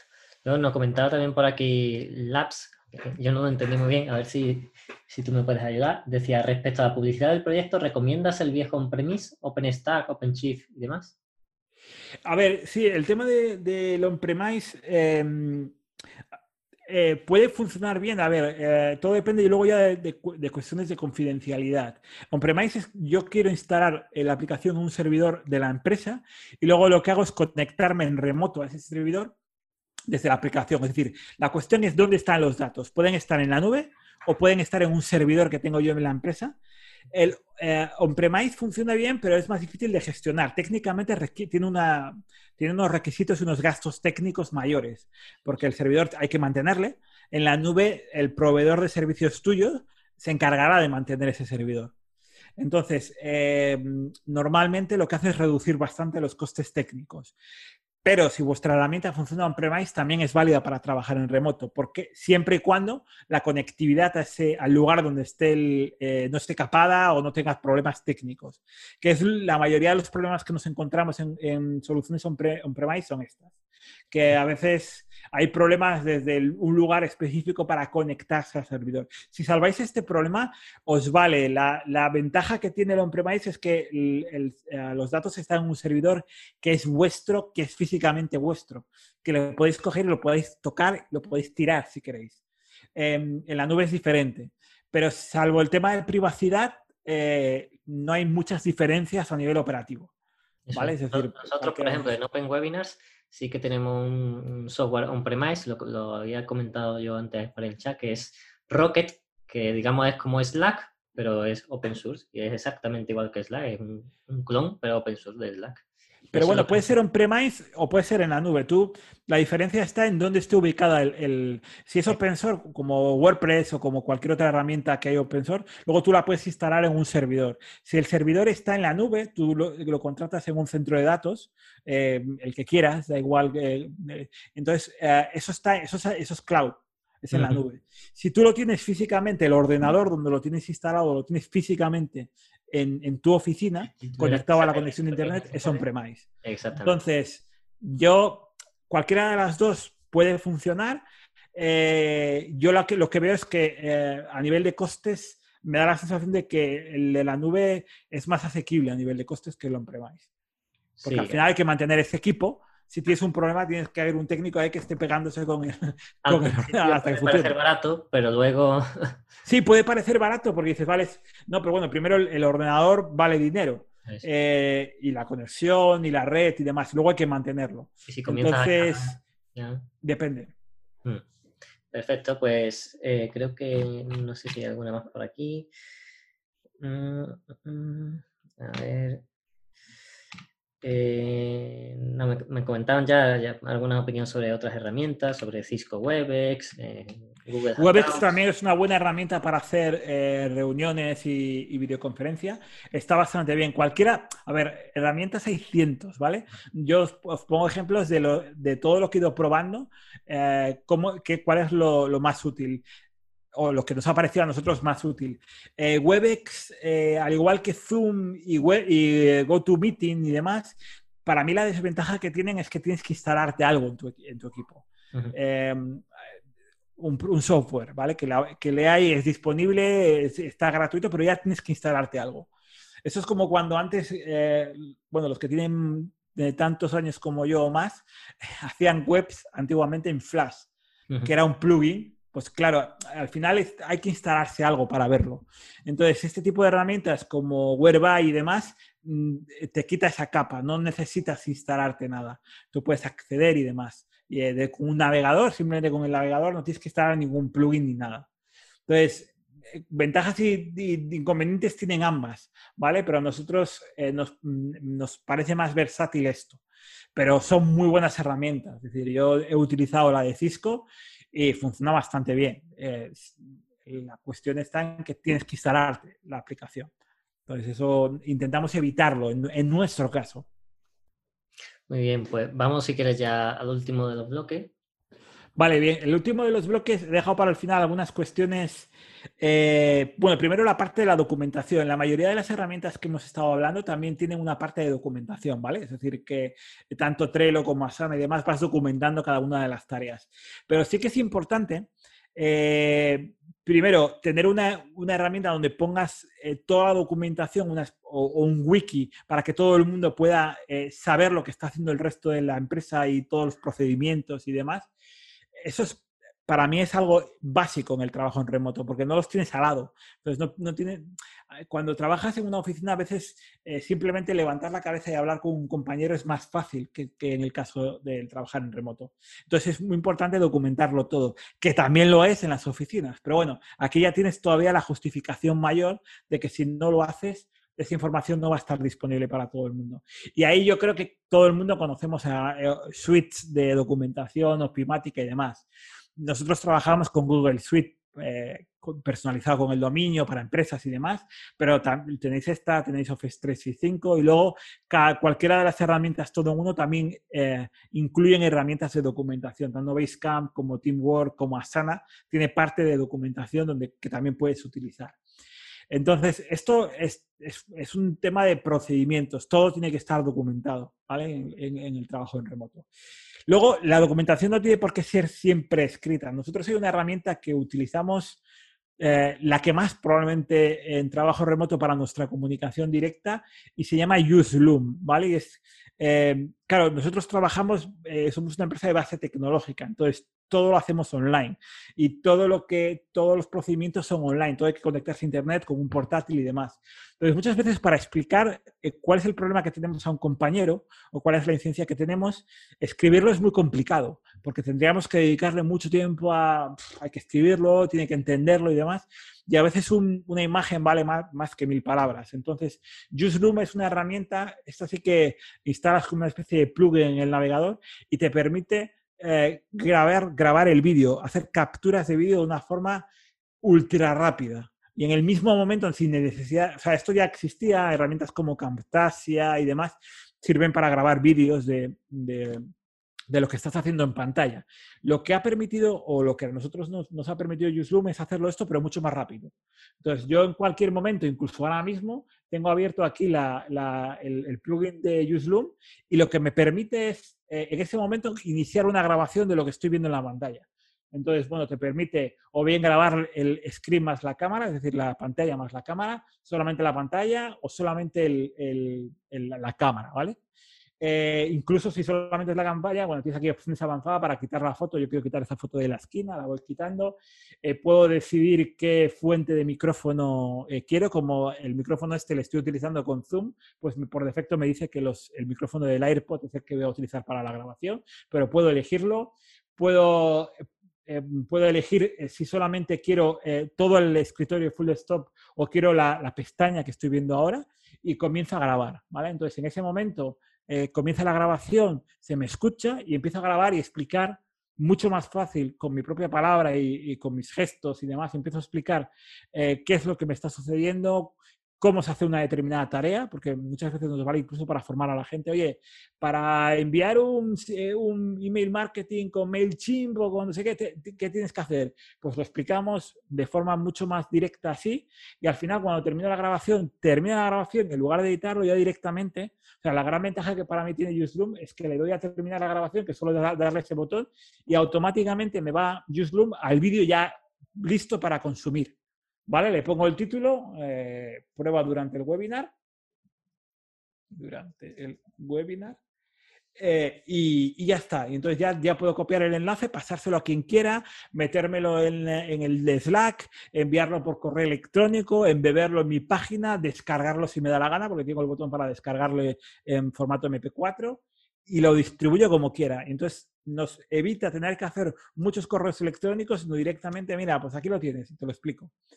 Eh, a nivel incluso de soporte técnico, esto nos ha, cambiado la, nos ha cambiado la vida, porque hasta entonces eran muchos tickets de eh, texto y demás, y ahora incluso a los propios, eh, acostumbramos a los propios usuarios a que, a que utilicen la herramienta.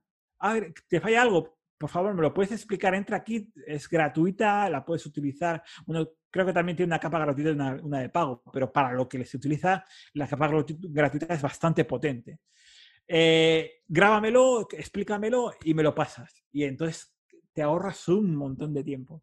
Entonces esto para mí es, parte de la documentación. De estos vídeos tenemos, cada día hacemos un, montón, porque nos explicamos a nosotros cosas en base a vídeo. Es mucho más rápido, se consume en el momento, lo puedo ver cuando quiera, lo puedo repetir. Si no lo he entendido, lo vuelvo a ver, lo vuelvo a ver y si ya no lo entiendo, ya te lo pregunto. Pero pero nos permite muchas cosas esta, esta herramienta. Eh, y luego eh, es importante trabajar también la seguridad en informática. Hace poco hicimos un especial, invitamos a expertos de seguridad, de ciberseguridad, a hacer un especial, sobre todo porque en el, como estamos delante de un ordenador, tenemos que cuidar mucho esto, el tema de la seguridad. por ejemplo, no, no se os ocurra trabajar en un ordenador sin antivirus. Eh, parece, parece obvio, pero joder, me he encontrado con cada caso eh, que o no vayáis a intentar trabajar mucho, por ejemplo, con las VPN. Los que trabajáis con empresas y permitáis el trabajo remoto, eh, facilitar una VPN, que es una red que te ahorra muchos disgustos, ¿vale? Te protege mucho la conexión. Entonces, trabajar con VPNs. Evitaréis que haya problemas de seguridad. ¿vale? Entonces, eso también es básico, ¿vale? Y sobre esto se puede hablar, hay expertos para ello, nosotros intentamos cuidarlo bastante, pero, pero es, es, es vital. Y al principio también en, este, en esta misma diapositiva hablo de algo que, claro, hace poco eh, se nos pone una normativa legal para hacer un registro de jornada y ahora se nos obliga a trabajar desde casa. Eh, vale, el registro de jornada sigue siendo igual de válido y obligatorio como ley a día de hoy. Eh, por lo tanto, tenemos que cumplirlo, hay que registrar la jornada. Más allá de la coherencia o no de, la ley en sí, hay, hay que aplicarla. Entonces, existen herramientas para hacer esto, ¿vale? Es decir, aun trabajando en remoto, podemos gestionar el control horario eh, de forma online a, través de herramientas. Hay 200.000 herramientas. Yo os voy a eh, mostrar una, pero hay muchísimas más. Y en SoftWare tenéis un comparador solo también de herramientas de control horario. La que os voy a mostrar yo es una que es, la gran ventaja que para mí la veo es que es tremendamente sencilla y cumple con todo lo que marca la ley para el registro del control horario, el registro de jornada y, el, y eh, para luego hacer auditorías y demás. Y se llama Bibull, ¿vale? Es una herramienta también muy asequible a nivel de precios. Y entonces es una pantalla muy simple, existen versiones para móviles, aplicación para móvil, pero me, me, permite muy fácilmente configurar mi jornada horaria eh, la de todo el equipo, es decir, cada persona configurar la suya. Y luego tiene una cosa muy chula. Yo aquí voy, marcando bien, tiene un, temporizador donde tú le das a play, inicias el tiempo y le vas marcando incluso eh, notas para eh, comentarios y demás dentro de cada tarea, incluso dividirlos en tipología, pues si es un almuerzo, si es una comida, si es eh, el trabajo dentro de mi empresa que es SoftDuit, si quiero pedir vacaciones y demás, todo eso es bastante sencillo de manejar a nivel eh, operativo, es muy intuitivo. Y luego cuando tú ya tengas la jornada, por ejemplo, yo digo, vale, yo he trabajado desde las 8 de la mañana hasta hasta las 4 de la tarde en jornada continua. Pues voy marcando hasta las 4 de la tarde, que son las 8 horas de, la jornada. Ya lo tengo marcado y entonces cuando termine de marcarlo lo puedo enviar para aprobación, para que mi, mi supervisor lo que haga es aprobar mi jornada laboral. ¿Vale? Entonces, son requisitos que marca la ley que si no tenemos una herramienta de este tipo, eh, tendríamos que era un sistema de máquina de fichaje y demás, pero en remoto no lo podemos hacer. Pero existen herramientas como Bibull y como en Bibol hay 200.000, ¿eh? ¿eh? hay muchas herramientas eh, potentes. Yo os enseño esta, bueno, porque me han permitido utilizarla y demás, y, eh, bueno, pues para que veáis, luego tiene todo, todo tipo de reporting y demás, para, y luego todos los registros son auditables. Es decir, si un auditor del, de, de, de, trabajo viene, tú le puedes enseñar el registro auditable que no es modificable por parte de la empresa y es válido a nivel de auditoría, ¿vale? Porque no o sea, si lo hacéis en una hoja de papel o en un Excel, el Excel lo puedes modificar. Es decir, tiene sus implicaciones legales, ¿vale? Entonces, esto que da para mucho, es importante que lo tengáis en cuenta. El trabajo remoto no te exime, no, no, no, te, no te priva de seguir manteniendo el registro de jornada laboral de, vuestros, eh, de vuestro equipo. Entonces, eh, aparte de esta, eh, ya os digo que aunque haya varias, utilizar una herramienta de control horario es, es importante. Y no sé si hay más preguntas, Jesús. Pues eh, no sé si alguien quiere hacer alguna pregunta. Por ahora no ha llegado ninguna última. Nos comentaba aquí si Labs que si pondrías actualmente tus datos en la nube. Eh, mis datos en la nube, depende de qué aplicación, claro, sí. Pues, a ver, nosotros trabajamos. A ver, preguntarme a mí esto, pero voy a dejar de compartir la pantalla para, que me, para verme mejor. Preguntarme a mí esto es un poco complicado. Yo trabajo, yo tengo herramientas de, trabajo en la nube, entonces claro que pongo mis datos en la nube. Em, la cuestión es cómo controlar el acceso a esos datos. Lo importante no es si, están en la nube o no, es si la herramienta eh, controla el acceso a esos datos y no les deja abiertos. Nosotros, por ejemplo, claro, el Slack eh, os lo he enseñado, pero solamente puede acceder a ese Slack la gente del equipo. Ahora os lo, he enseñado en una pantalla para que lo veáis, pero no podéis ir, todo el mundo puede entrar ahí como, loco a, ver lo que estamos haciendo nosotros en Slack o en nuestro sistema de gestión. Es decir, todo eso está protegido. Entonces, si la herramienta funciona a nivel de protección de datos y a nivel de, control de accesos, es igual de seguro que si lo tienes en, en, on-premise. Sí, la única diferencia es que tú en on-premise lo que puedes hacer es eh, eh, capar también la geolocalización, pues si no estás dentro de la oficina, si no estás en, una localización determinada, no te deja acceder. Pero la mayoría de esas cosas eh, en, muchas aplicaciones están empezando a implementarse. De hecho, esta herramienta de Bibul tiene una cosa que creo que lo llama eh, geofencing o algo así, que lo que hace es tú puedes permitir que, la gestión del control horario eh, hacerla en diferentes geolocalizaciones, o bien por ciudad, por país o demás, o bien incluso por IP o por rango de IPs. Y fuera de ese, entorno no te dejaría fichar. Entonces, eh, el tema de la nube no la, la nube, yo creo que la nube es segura si la herramienta que hay detrás es segura a nivel de datos. Si no, no, evidentemente, si es un coladero de, información, pues sí, también tendría yo mis problemas para, dejar ahí la información eh, de la empresa, eh, sobre eso nos preguntaba aquí Omar que acerca de la confidencialidad de la información, eh, ¿cómo controlar esa posible fuga o cómo prevenir esa posible fuga ahora que estamos trabajando desde casa? a ver, yo aquí veo dos cosas. Por un lado está el tema de hay, dos tipos de datos, datos que son muy, muy confidenciales. Entonces, el problema creo que es eh, limitar de alguna forma quién tiene acceso a ese tipo de información. Tú tienes que controlar quién accede a cada información. El tema de cómo eh, evitar fugas de la información, es que me temo que cuando pasas a la nube es más complicado eh, limitar esto. Es decir, tienes que basarte en una, confianza por parte de la gente. Eh, y luego lo que sí están haciendo muchas herramientas en la nube es evitar ciertos tipos de exportaciones, ¿vale?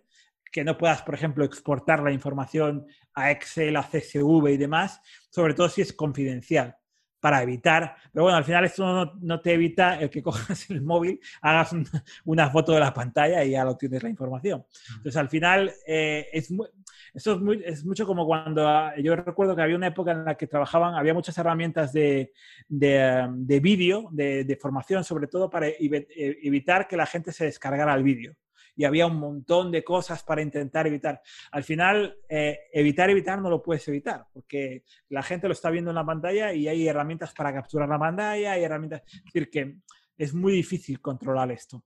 Eh, yo creo que lo que tienes que hacer es definir bien los procedimientos de quién tiene acceso a la información y cuándo ha accedido, al final tener control de quién y cuándo ha accedido a esa información y, y, ya está. Es decir, más, más no vas a poder hacer a nivel de control de este tipo de al final más casi una cuestión de confianza ciega. Sí, claro. al final, si, no, si tienes que estar en plan Sherlock Holmes con todo el mundo, pues tienes un problema.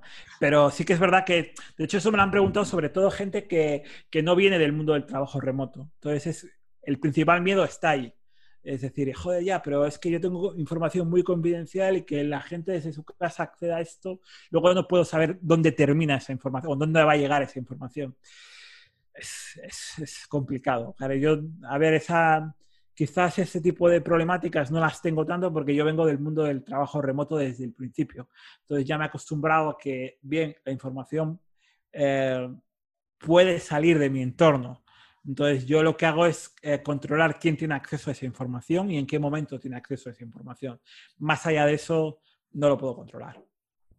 Yo me, acuerdo que nosotros en un edificio de oficina en que estábamos antes, en un despacho de abogados con puerta blindada y tal, y hubo un día que le reventaron la puerta, le entraron y le robaron los documentos. O sea, que tampoco está... no, no, que incluso te pones en lo peor y te la pueden liar. Evidentemente, eh, creo que es que eh, incluso en las oficinas esto pasa. Es decir, ¿qué vas a cachear a la gente para ver qué es lo que se está sacando de la oficina? Si saca un documento es complicado. Es decir, lo que pasa es que también creo que dependerá del nivel de confidencialidad que tenga la información que maneja. Entiendo que un banco o un despacho de abogados está hablando de, información bastante eh, delicada.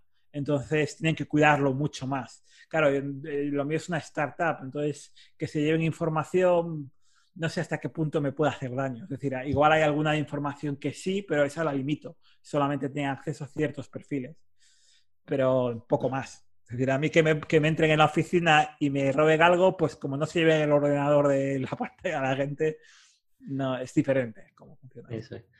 Pues nada, no sé si hay alguna última pregunta. Si no, aquí nos comentan, no hay opciones ultra seguras en la nube, claro. Sí, correcto. Es decir, al final, eh, la mayoría de las herramientas de la nube eh, sí se basan en certificados SSL, es decir, la comunicación entre el navegador y el servidor está encriptada, eso sí es verdad, la mayoría de los agujeros de seguridad vienen porque la propia aplicación tenga puertas traseras, ¿vale? Suele ser esto. Entonces, eh, para eso hay que saber qué aplicación está utilizando y cuáles son sus bugs de seguridad. Luego también muy importante mantener actualizado tu equipo en, todos, en todas las aplicaciones. Por ejemplo, un caso muy, muy particular es el de Zoom. Zoom ahora mismo tiene, eh, y es normal que tenga muchos problemas de seguridad porque el, el uso ha sido de un uso minoritaria a un uso masivo. Entonces también con eso empiezan a descubrirse pequeños bugs, pequeños o no tan pequeños bugs. Entonces, ¿qué pasa? Que están dedicando muchos esfuerzos a ir corrigiéndolo. Entonces, para eso es muy importante mantener actualizado constantemente el, software, porque va a decir, prácticamente cada, cada, dos días sale una versión nueva en este momento.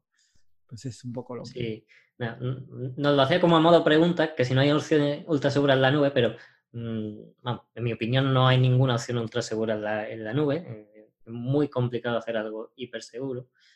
Lo, hemos visto con Zoom ahora, que debido a la gran cantidad de usuarios que se han apuntado, pues es como, ¿dónde van los hackers? Pues a donde se está yendo la gente, obviamente, a lo que están empezando a usar, pero nadie se acuerda ya, por ejemplo, del de, eh, hackeo masivo que tuvo LinkedIn en 2016, donde 160 millones de, de usuarios fueron expuestos, su usuario, email y contraseña, que es mucho peor que, que otra de las cosas que, que estamos al final, en realidad, eh, agujeros de seguridad estamos acostumbrados a que todos los días haya en, en las grandes empresas donde hay miles de personas desarrollando, no es un equipo de dos personas que están delante del ordenador.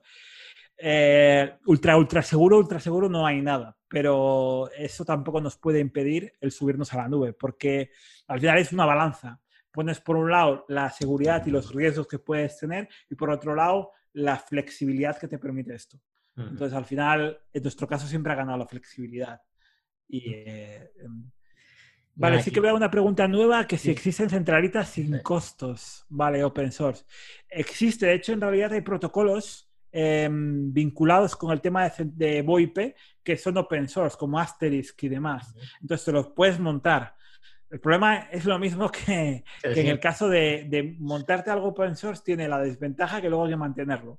Entonces, eh, no son nada intuitivos estos sistemas. Es decir, eh, si eres un friki tecnológico como yo, seguramente puedes montar en un servidor una centralita virtual eh, open source que sí existe, como Asterisk o demás, por lo menos que, cuyo núcleo es, es open source pero el mantenerlo es bastante complicado. Entonces, luego al final pone la balanza lo que te cuesta gestionar eso ¿Y cuánto te, y cuánto te cuesta eh, una herramienta en la nube de, centralita virtual?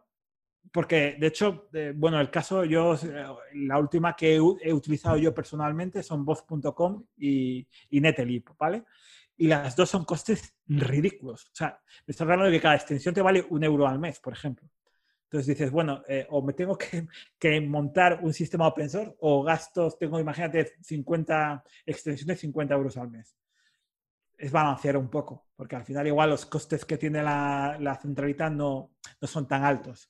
yo, yo buscaría, compararía lo que hay y luego ya si es muy prohibitivo, si no hay presupuesto para hacer esto, pues sí, entonces intenta buscar una herramienta open source, que las hay, pero son difíciles de montar, ¿vale? No hay ningún WordPress para centralita, para tu instalación.is. No, no lo conozco. Además, lo conozco de primera mano porque está montando también centralitas Aster hace ya muchos años. Y... Claro. No, no, no, sí, esto tiene, tiempo, no es algo nuevo, está claro. Tiene su miga. Pues nada, si no hay ninguna pregunta más, eh, recordaros que se va a mandar la, grabación a todos, los, a todos los que os habéis inscrito. Eh, también vamos a hacer un artículo en el blog, un pequeño resumen de las herramientas que Eduardo nos ha compartido. Nada, si queréis lo podéis seguir en LinkedIn, ¿no? Que es Eduardo Salado en LinkedIn. Sí, Eduardo Salado, sí, en mi blog también, edusalado.com, también me, lo, me podéis seguir. Eso es, y nada, recordaros que si estáis en una empresa que actualmente se encuentra con dificultades debido al confinamiento y a la situación actual. En Open Webinars pues tenemos planes de formación para equipos IT y estamos ofreciendo unas condiciones bastante cómodas para estas empresas con dificultades, incluso algunas licencias que os podemos dar sin costo y si queréis probarlo, pues nada, poneros en contacto con, nosotros y, y, podemos ver lo que, lo que podemos hacer y nada, muchas gracias a todos por haber asistido. Han, asistido más de 80 personas en directo. Hay unas 200 apuntadas y demás. Y les mandaremos también la grabación. Y, nada, encantado por los comentarios que nos estáis dejando por aquí, de que todo muy bueno, que fenomenal. Y, nada, muchas gracias a todos por, vuestros comentarios. Muchas gracias a todos, a todo, a todo el equipo de Open Webinars por haberme por haberme invitado. Si queréis, eh, en el blog hay un formulario de contacto. Si tenéis alguna duda puntual y no, no queréis o no, o no os atrevéis a hacer preguntas, podéis preguntarme enviándome un formulario y demás. Y, muchas gracias a, vosotros. Nada, gracias a todos, gracias a, Eduardo, por supuesto. Y nada, os animo a que próximamente quizás anunciemos un, nuevo webinar y eh, está atento y nos vemos en el próximo. Vale. ¿Vale? Nada, muchas gracias. Hasta luego. Luego.